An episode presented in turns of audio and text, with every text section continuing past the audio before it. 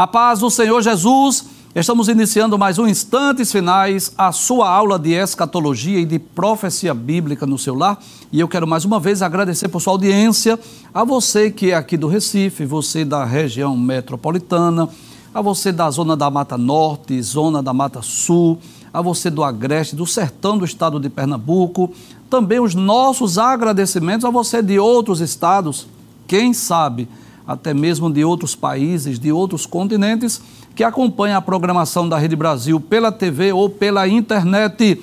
Que Deus te abençoe, que as bênçãos de Deus continuem sendo derramadas sobre a sua vida, sobre a sua família. Seja muito bem-vindo aos instantes finais. Quero agradecer também por suas orações, pelas mensagens que temos recebido diariamente e eu gostaria de dizer que a sua opinião é muito importante para nós. Se você deseja enviar uma mensagem, uma pergunta, uma crítica, opinião ou sugestão, anote aí o número do WhatsApp que é o 994661010, o prefixo é 81. Se você é um telespectador assíduo dos instantes finais, você sabe que nós estamos estudando sobre o ministério profético no Novo Testamento, esse tema maravilhoso, extraordinário nós já tivemos oportunidade de estudar diversas profecias que foram proferidas por Jesus, o profeta por excelência. E no último programa nós demos início ao estudo das profecias proferidas pelos apóstolos. No último programa, por exemplo, nós estudamos uma profecia sobre os lobos devoradores, sobre aqueles homens cruéis que se levantariam na igreja tudo isso baseado naquele discurso de Paulo aos anciãos da igreja de Éfeso, que encontra-se no capítulo 20 do livro dos Atos dos Apóstolos. Nosso objetivo não é necessariamente estudar livro por livro, mas vamos selecionar as principais profecias do Novo Testamento que foram proferidas pelos apóstolos e vamos estudá-la aqui no programa. Eu espero que você esteja gostando que você esteja sendo edificado através do estudo do ministério profético no Novo Testamento. Hoje nós estudaremos sobre algumas promessas para os salvos que estão registrados no capítulo 8 da Epístola aos Romanos. É, pode abrir a tela, por gentileza? Promessas para os salvos em Romanos 8 é o tema deste e também do próximo programa. Já vou lhe antecipar, nós vamos dedicar dois programas a este, este tema, porque na verdade são muitas promessas para os salvos que nós encontramos no capítulo 8 da Epístola aos Romanos. Traz a tela. Mas antes de nós estudarmos essas promessas, essas bênçãos, essas profecias, nós gostaríamos de dizer que as epístolas não são necessariamente livros proféticos, não.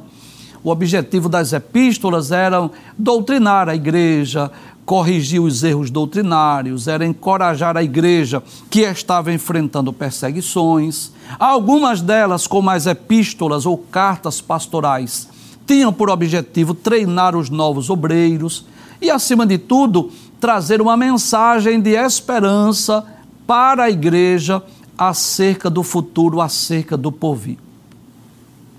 Mas, embora que as epístolas não sejam necessariamente livros proféticos, nós podemos dizer, sem medo de errar, que nós encontramos também diversas profecias, muitas profecias nas epístolas.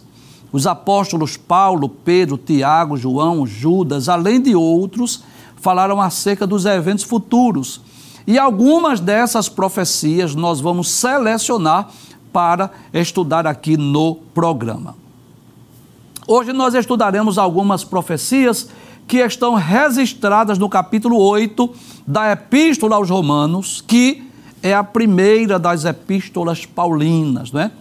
É bom lembrar também que essa epístola é a mais longa e a mais teológica de todas na epístola aos Romanos, o apóstolo Paulo explica não é, diversos temas que eu diria que são temas basilares das Escrituras, não é?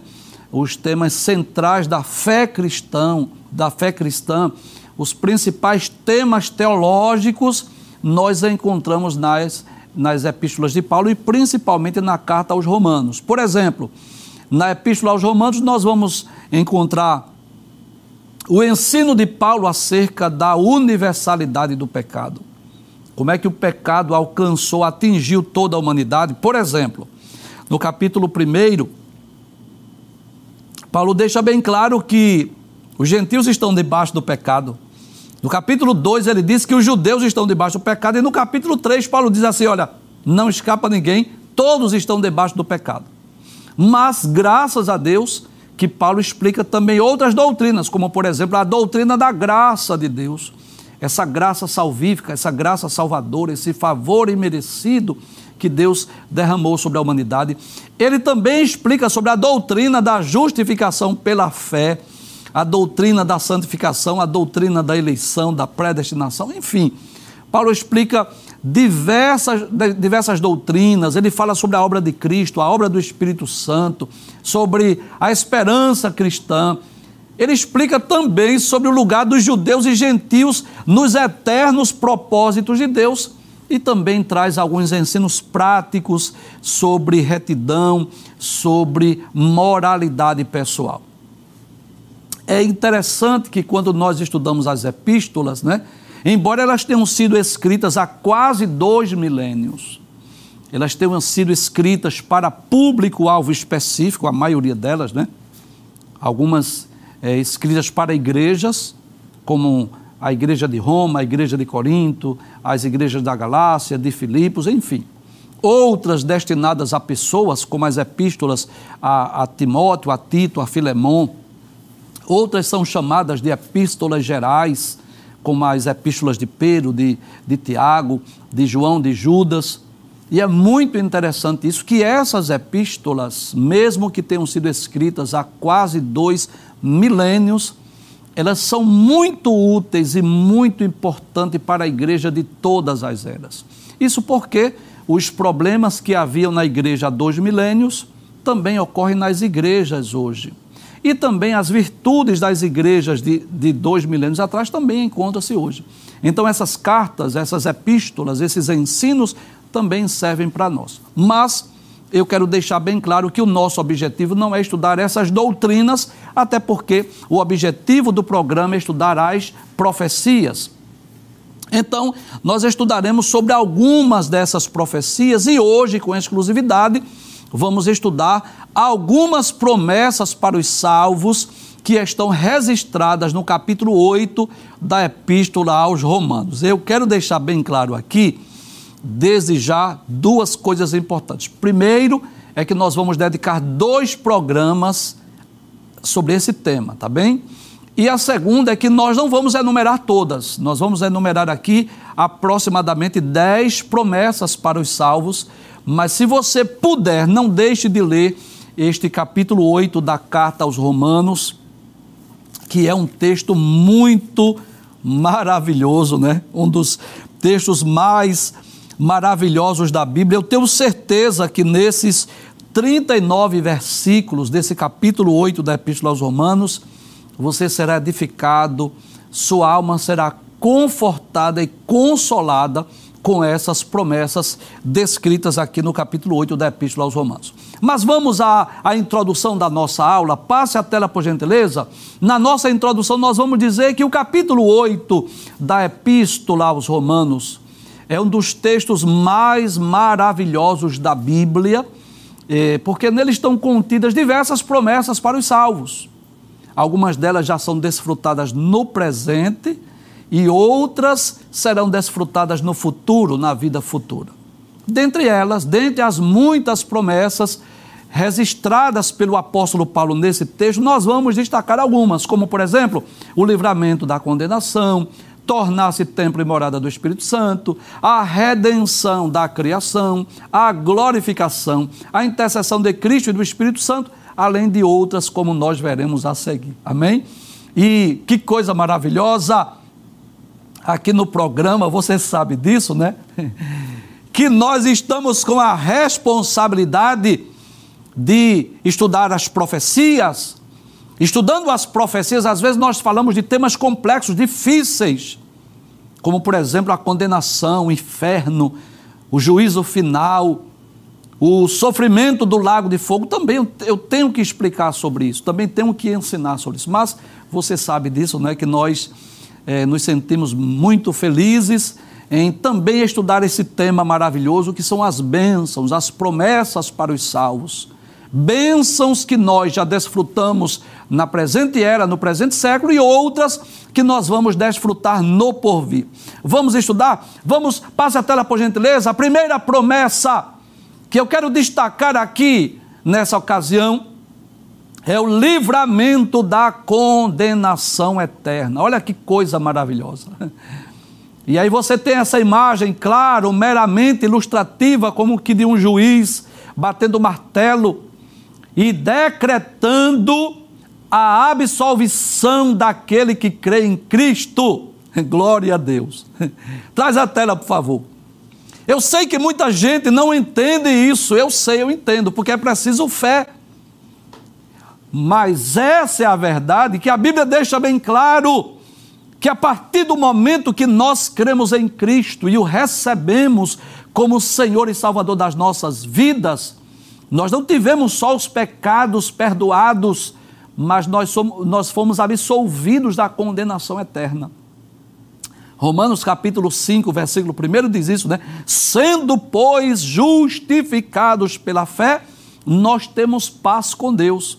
Então, se nós começarmos a ler a epístola aos Romanos, a partir do capítulo 1, nós vamos perceber isso. Primeiro, Paulo vai dizer assim: olha, está todo mundo debaixo do pecado, capítulos 1, 2 e 3. Depois ele vai falar sobre a doutrina da graça, a doutrina da justificação pela fé. E no capítulo 7, embora Paulo venha descrever essa natureza caída, pecaminosa que está dentro de nós, mas no capítulo 8 ele chega a essa conclusão. Portanto, agora nenhuma condenação há para os que estão em Cristo Jesus. Ou seja, a partir do momento que nós cremos em Cristo e o recebemos como nosso Salvador pessoal, nós passamos a ser absolvidos da condenação eterna. Abre a tela, por gentileza, para nós lermos esse texto. Capítulo 8, versículos 1 e 2, ele vai dizer: Portanto, agora, nenhuma condenação há para os que estão em Cristo Jesus que não andam segundo a carne, mas segundo o Espírito. E por que Paulo? Ele diz: porque a lei do Espírito de vida em Cristo Jesus me livrou da lei do pecado e da morte. Sem dúvida, este é um dos maiores privilégios para o crente, um dos privilégios da salvação, que é a libertação da condenação eterna. Glória a Deus. E, e essa promessa ela não está só neste texto, há muitos outros textos bíblicos, muitas outras referências que falam sobre isso, mas permita-me ler aqui ao menos dois textos. Eu espero que você esteja com a sua Bíblia. Mas eu posso dizer, por exemplo, que no Evangelho escrito por João, capítulo de número 3 e o versículo de número 18, naquele diálogo de Jesus com Nicodemos, aí Jesus diz assim: quem crê nele não é condenado. Olha que texto maravilhoso. Jesus está dizendo: quem crê nele não é condenado, mas quem não crê já está condenado, porquanto não crê no nome do unigênito Filho de Deus. Olha, é promessa de Deus, promessa de Cristo. Quem nele crê não é condenado. Ainda no capítulo 5 e o versículo de número 24, também do evangelho escrito por João, a palavra de Deus diz assim: Na verdade, na verdade vos digo, são palavras de Jesus. E ele diz aqui, toda, toda vez que Jesus repete essa frase, né? Na verdade, na verdade, ele está dando ênfase. Na verdade, na verdade vos digo o que, Jesus? Ele diz que quem ouve a minha palavra e crê naquele que me enviou tem a vida eterna e não entrará em condenação, mas passou da morte para a vida. Então eu posso dizer que a partir do momento que o ser humano tem um encontro com Jesus, a partir do momento que ele reconhece que é um pecador e recebe a Jesus como seu salvador pessoal, instantaneamente ele é livre da condenação eterna, ele é liberto também do domínio do pecado. E é claro, eu faço questão de explicar isso. Que não significa dizer que o crente não vai pecar mais, não é? Eu preciso entender essa verdade, nós ainda estamos, é, não estamos ainda livres da presença do pecado, ainda temos essa natureza caída e pecaminosa que precisamos, claro, andar em espírito e viver em espírito, mas posso dizer sim que além de o crente não ser mais dominado pelo pecado, ele também está livre dessa condenação eterna. Lendo esse texto na, na nova Almeida atualizada, eu fiz questão de ler esse texto e na nova Almeida atualizada diz assim: Agora, pois, já não existe nenhuma condenação para os que estão em Cristo Jesus, porque a lei do Espírito da vida em Cristo Jesus livrou você da lei do pecado e da morte. Ou seja, essa lei do pecado e da morte, nesse texto, fala do poder do pecado, que faz da pessoa um escravo do pecado. Mas através da ação do Espírito Santo, o crente já não é mais dominado pela natureza caída ou pecaminosa. É claro, eu sei disso que muita gente não entende, muitas pessoas não creem nisso, não acreditam. Tem pessoas que ridicularizam dos servos de Deus, né? E, às vezes quer lembrar o passado, ah, já fez isso, já fez aquilo, e agora está dizendo que é salvo. Mas eu quero deixar bem claro que isso é uma promessa de Deus, é uma promessa para o salvo, garantida pela palavra de Deus. E é o, é, é, é o que a palavra de Deus nos garante, o livramento da condenação eterna. Claro, é bem verdade que se a pessoa cometeu algum crime, a pessoa poderá ser presa, poderá responder processos, poderá cumprir a pena em uma penitenciária, em um presídio. É claro, se a pessoa, diante da sociedade, cometeu algum crime, vai responder sim, e pode até ser preso. Mas o mais importante é nós estarmos salvos, livres dessa condenação eterna. E é interessante que o texto áureo da Bíblia Sagrada, João capítulo 3, versículo 16 diz isso, que Deus amou o mundo, e mundo aí é a humanidade. Deus amou a humanidade de tal maneira que deu o seu filho unigênito. Para quê? Para que todo aquele que nele crê, olha, há uma condição aí. Todo aquele que nele crê não pereça, e perecer aí é receber a condenação eterna. Não pereça, mas tenha a vida eterna. Então, esse é um dos privilégios do salvo. Ele está livre da condenação eterna. Deixa eu ler o texto mais uma vez para ficar bem claro, porque, portanto, agora nenhuma condenação há para os que estão em Cristo Jesus. Sabe o que Paulo está dizendo? Que alguém pode, traz a tela por favor, apontar o teu erro, o teu passado, o que você fez, por onde você andou. Alguém pode lembrar isso?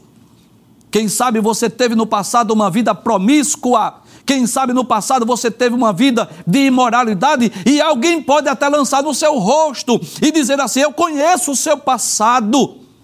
Mas o mais importante é que a palavra de Deus diz que não há nenhuma condenação para aqueles que estão em Cristo Jesus. Volta a tela mais uma vez. Aí ele diz que não anda segundo a carne, claro, que não é dominada pela natureza pecaminosa, caída, mas anda segundo o Espírito, porque a lei do Espírito de vida ou seja, o Evangelho, o poder de Cristo, o poder de Deus, essa, essa nova vida em Cristo Jesus me livrou da lei do pecado e da morte. Então eu poderia dizer que esta é a primeira promessa para o salvo que está na carta de Paulo aos Romanos, capítulo de número 8. Mas não é a única. Passa a tela, por gentileza. Além dessa bênção, dessa promessa, além de nós não termos mais a condenação eterna, além de sermos absolvidos, Paulo vai dizer assim: que nós somos templo e morada do Espírito Santo. Olha que coisa maravilhosa, o crente agora é templo e morada do Espírito Santo. Veja o que Paulo diz no mesmo capítulo, versículos 8 e 9. Portanto, os que estão na carne não podem agradar a Deus, ou seja, aqueles que são dominados pela natureza caída, adâmica, pecaminosa, não, não podem agradar a Deus. Aí ele diz: Vós, porém, os crentes, os salvos, lavados, remidos pelo sangue de Jesus, não estás da carne, mas no Espírito. Se é que o Espírito de Deus habita em vós. Mas se alguém não tem o Espírito de Cristo, esse tal não é dele. Olha que coisa maravilhosa. E eu posso dizer que ser templo e morada do Espírito Santo é um dos muitos privilégios do salvo. Ter o Espírito Santo habitando dentro de nós. Eu quero, eu faço questão de ler outros textos, outras referências que corroboram, que confirmam essa verdade. Esse é um dos temas principais nas epístolas paulinas.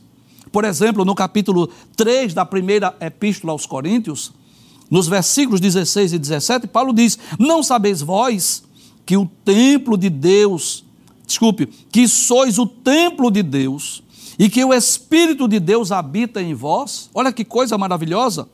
Se alguém destruir o templo de Deus, Deus o destruirá, porque o templo de Deus que sois vós é santo.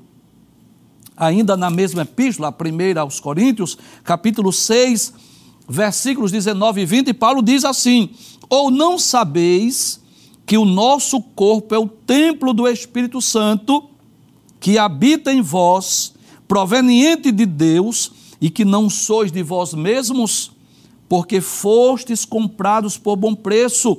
Glorificai, pois, a Deus em vosso corpo e no vosso espírito, os quais pertencem a Deus. Olha que coisa maravilhosa! Deus, em sua eterna sabedoria, sabia muito bem que nós não teríamos condições de viver em novidade de vida sem uma ajuda divina, sem uma ajuda sobrenatural. Então, permita-me ilustrar. Não adiantaria nada nós sermos absolvidos da condenação eterna se nós voltássemos às mesmas práticas pecaminosas. Imagina, por exemplo, alguém que se converteu aos 50 anos de idade. Vamos dar um exemplo. Alguém que passou meio século fazendo coisas que não agradam a Deus, né? na promiscuidade, no pecado, no vício, no mundo, enfim. De repente, essa pessoa recebe Jesus como Salvador. Aí eu pergunto: seria fácil essa pessoa viver em novidade de vida? Não, seria, seria praticamente impossível. Essa pessoa, por sua própria vontade, agradar a Deus. E é por isso que o Espírito Santo veio habitar em nós. Para quê, professor? Para gerar, promover dentro de nós um novo nascimento, o que a Bíblia chama de regeneração, para trazer uma mudança de natureza, uma mudança de caráter, uma mudança de pensamentos. Deus, em sua eterna sabedoria, olhava para o futuro e dizia assim: Eu vou enviar o Espírito Santo para habitar dentro dos salvos. Para quê? Para que eles tenham condições de viver em novidade de vida. Volta o texto mais uma vez. Aí diz: Portanto, os que estão na carne não podem agradar a Deus, vós, porém, não estás da carne, mas do Espírito. Olha, se é que o Espírito de Deus habita em vós. Mas se alguém não tem o Espírito de Cristo, esse tal não é dele. Ou seja, só pertence a Cristo aquele que tem o Espírito Santo. Passe a tela mais uma vez, que nós vamos dar continuidade a esse tema. Mas vejam que o mesmo Paulo diz no versículo 11: ele diz: E se o Espírito daquele que dos mortos ressuscitou a Jesus habita em vós, veja que mais uma vez é uma condição, se o Espírito daquele que dos mortos ressuscitou a Jesus habita em vós, aquele que dos mortos ressuscitou a Cristo também vivificará o vosso corpo mortal pelo Espírito que em vós habita. Então eu posso dizer que o Espírito Santo veio habitar em nós para gerar dentro de nós uma nova vida. Como disse o apóstolo Paulo na segunda carta aos Coríntios, capítulo 5, versículo 17: Assim que, se alguém está em Cristo, nova criatura é. Ele diz: As coisas velhas se passaram e eis que tudo se fez novo. E eu posso dizer que todo aquele que é templo, é morada do Espírito Santo, sabe disso.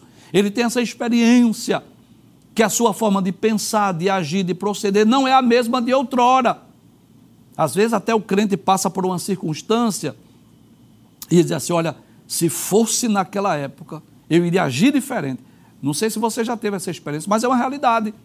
Olha, se fosse naquele tempo que eu não era cristão, você nem imagina como eu iria proceder, mas ele agora é crente. Então o Espírito Santo fez uma mudança, uma transformação no seu interior que vai refletir no seu exterior. Que coisa maravilhosa, não é? Nós temos essa certeza que o Espírito Santo veio habitar dentro de nós para nos ajudar nessa nova caminhada, para gerar dentro de nós o fruto do Espírito, que você sabe é um fruto só, mas com nove virtudes: caridade, que é amor, né? Gozo, que é alegria, paz, longanimidade, que é paciência, benignidade, bondade, fé, que tem um sentido de fidelidade, mansidão e temperança. Então, o Espírito Santo, quando veio habitar em nós, ele veio para gerar dentro de nós esse fruto do Espírito, com essas virtudes da vida cristã, para que a verdadeira natureza de Cristo possa refletir em nós. Nós nos tornamos novas criaturas a partir do momento que o Espírito Santo veio habitar em nós. Que coisa maravilhosa! Além de sermos absolvidos da condenação eterna, nós nos tornamos também templo e morada do Espírito Santo. Mas vamos à, à terceira bênção, ou à terceira promessa para os salvos. Olha que privilégio ser guiado pelo Espírito. Em Romanos capítulo 8, versículo 14, o apóstolo Paulo diz: Porque todos os que são guiados pelo Espírito de Deus, esses são filhos de Deus. Traz a tela, por favor.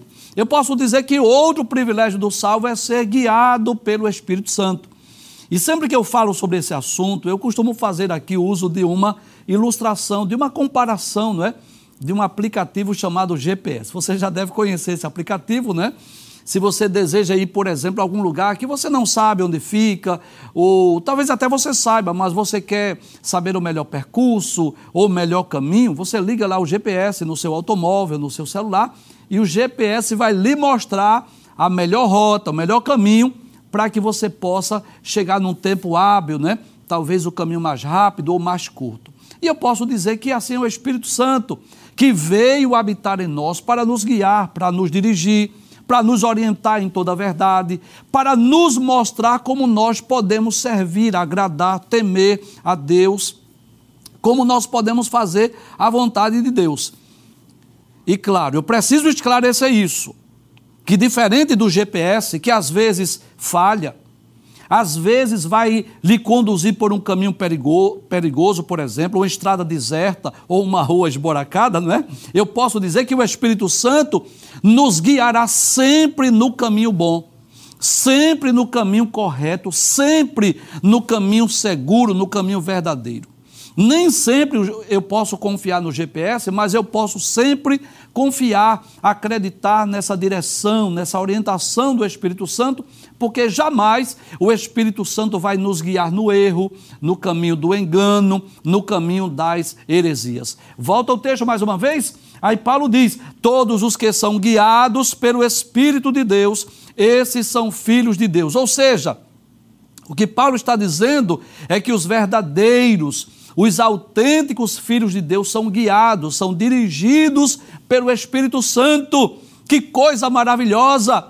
Saber que quando estamos com alguma dúvida, quando nós precisamos de uma direção, de uma orientação, nós temos dentro de nós o Espírito Santo. E é claro, você sabe disso, mas eu faço questão de lembrar que não significa dizer que o crente não possa recorrer a um conselho, a uma ajuda, não é? de um parente, de um amigo, de um líder na igreja. Claro, não estamos dizendo isso. Mas a verdade é que nem sempre nós teremos pessoas por perto para nos orientar, para nos ajudar, para nos socorrer, para dizer o que nós devemos fazer. Mas o Espírito Santo de Deus está sempre dentro de nós, prontos a nos ajudar, nos ensinar, nos orientar, nos dirigir em toda e qualquer circunstância, em toda e qualquer situação. Principalmente no que diz respeito né, ao caminho da verdade, ao caminho verdadeiro.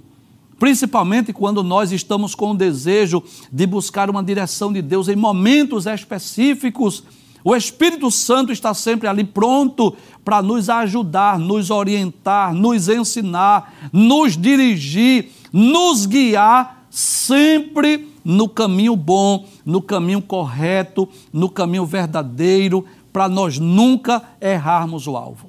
Isso faz lembrar também daquelas colunas de nuvem de dia e a coluna de fogo de noite que estava sobre os hebreus Deus colocou de dia uma coluna de nuvem e à noite uma coluna de fogo para guiar os hebreus naquela peregrinação no deserto.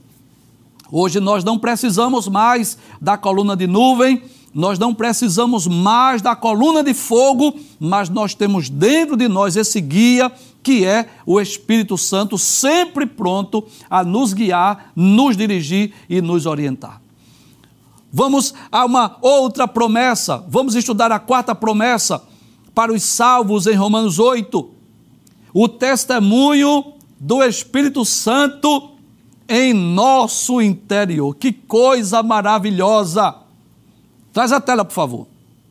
Além do livramento da condenação, além de sermos templo e morada do Espírito Santo, além de sermos guiados, dirigidos pelo Espírito Santo, o apóstolo Paulo fala também de outra promessa para o salvo em Romanos 8, que é o testemunho do Espírito Santo dentro de nós. Vamos ler esse texto? Abre o texto, por gentileza. Aí diz: Porque não recebestes o espírito de escravidão, para outra vez estardes em temor, mas recebestes o espírito de adoção de filhos, pelo qual clamamos, Abba, Pai.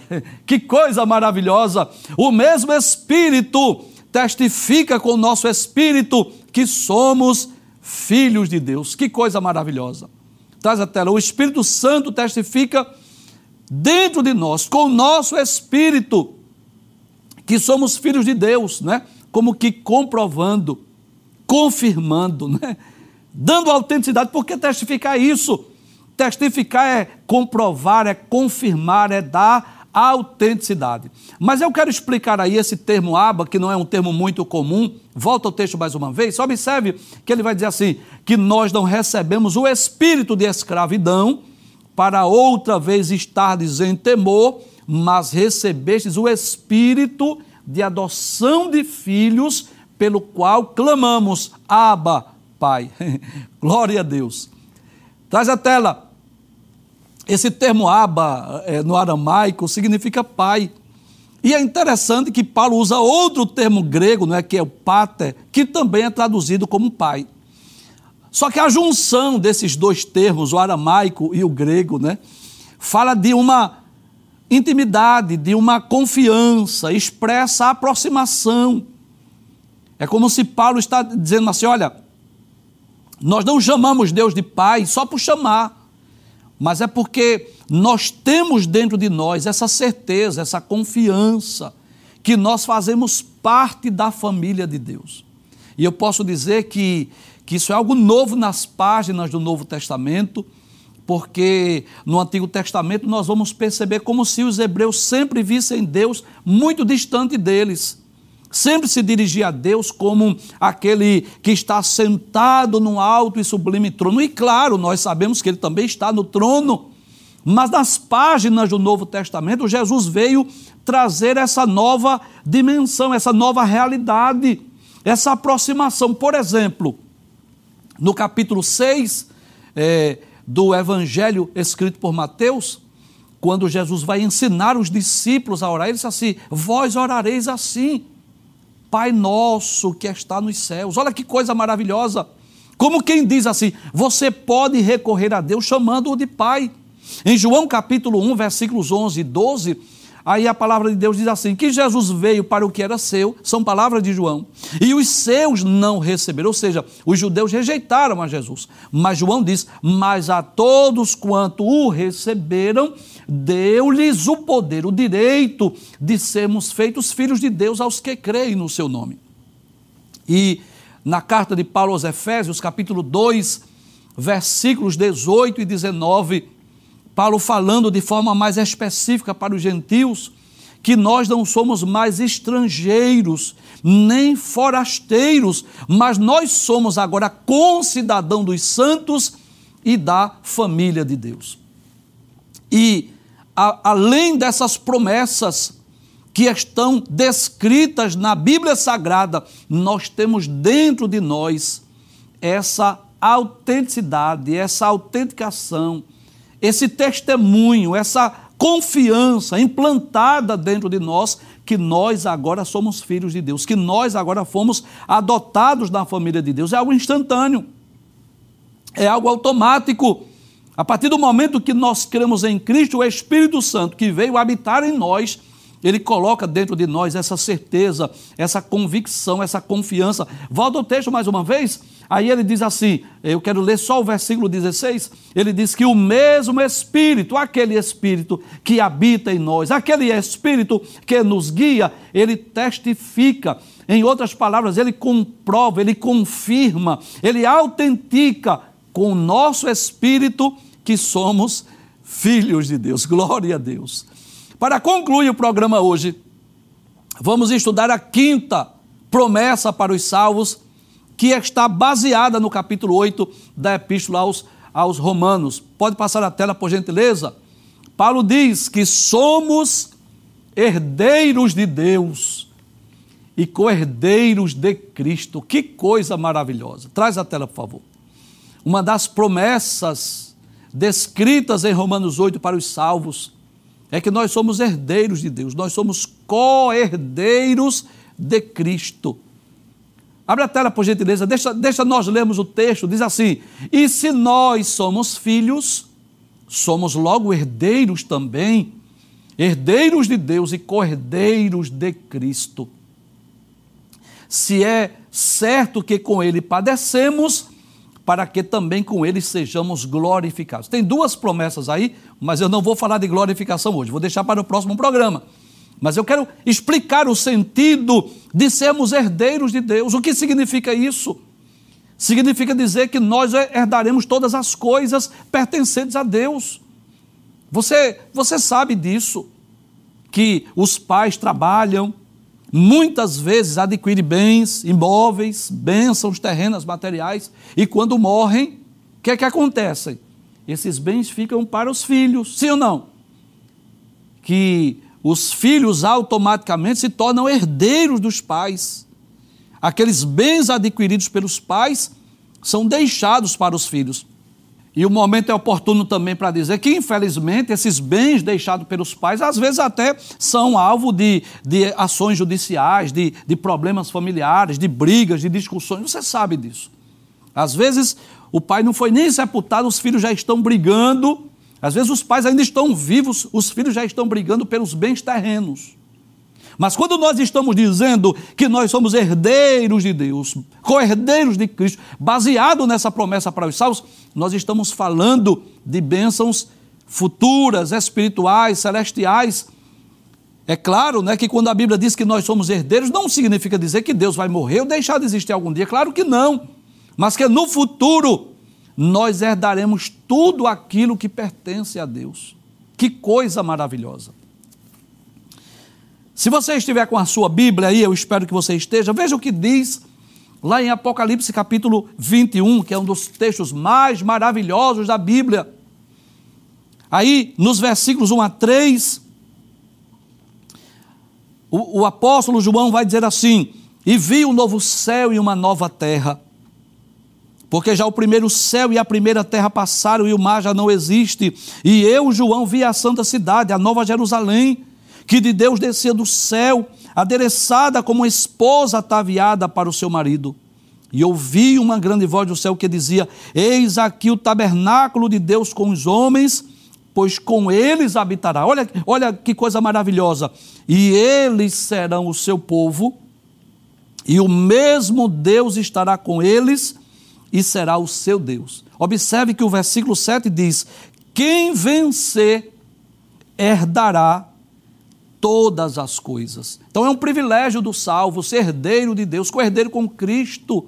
Que privilégio saber que, além de sermos salvos da condenação eterna, além de sermos templo e morada do Espírito Santo, além de termos o privilégio de sermos guiados, dirigidos pelo Espírito Santo, além de termos essa certeza implantada no nosso coração que nós somos filhos de Deus, nós temos essa certeza essa convicção que nós herdaremos todas as coisas. E quais são as coisas que o apóstolo João diz aqui? O novo céu, a nova terra, a nova Jerusalém. E o momento é oportuno para refletirmos sobre isso. Que muitas pessoas às vezes morrem e não desfrutam dos bens terrenos. Às vezes as pessoas morrem e não desfrutam de nenhuma herança terrena ou não têm é, poder aquisitivo para adquirir bens. Você lembra, por exemplo, daquele mendigo lá do capítulo 16 de Lucas, que além de ser um mendigo, viver muito pobre, era doente, cheio de chagas. Mas que coisa maravilhosa! Quando ele morreu e foi sepultado, seu espírito, sua alma foi vista lá no seio de Abraão. Que privilégio para nós salvos é sabermos que o novo céu, uma nova terra e uma nova cidade que já estão prontos e preparados nos aguardam e que nós em breve, no futuro, desfrutaremos de todas essas bênçãos como Jesus nos prometeu.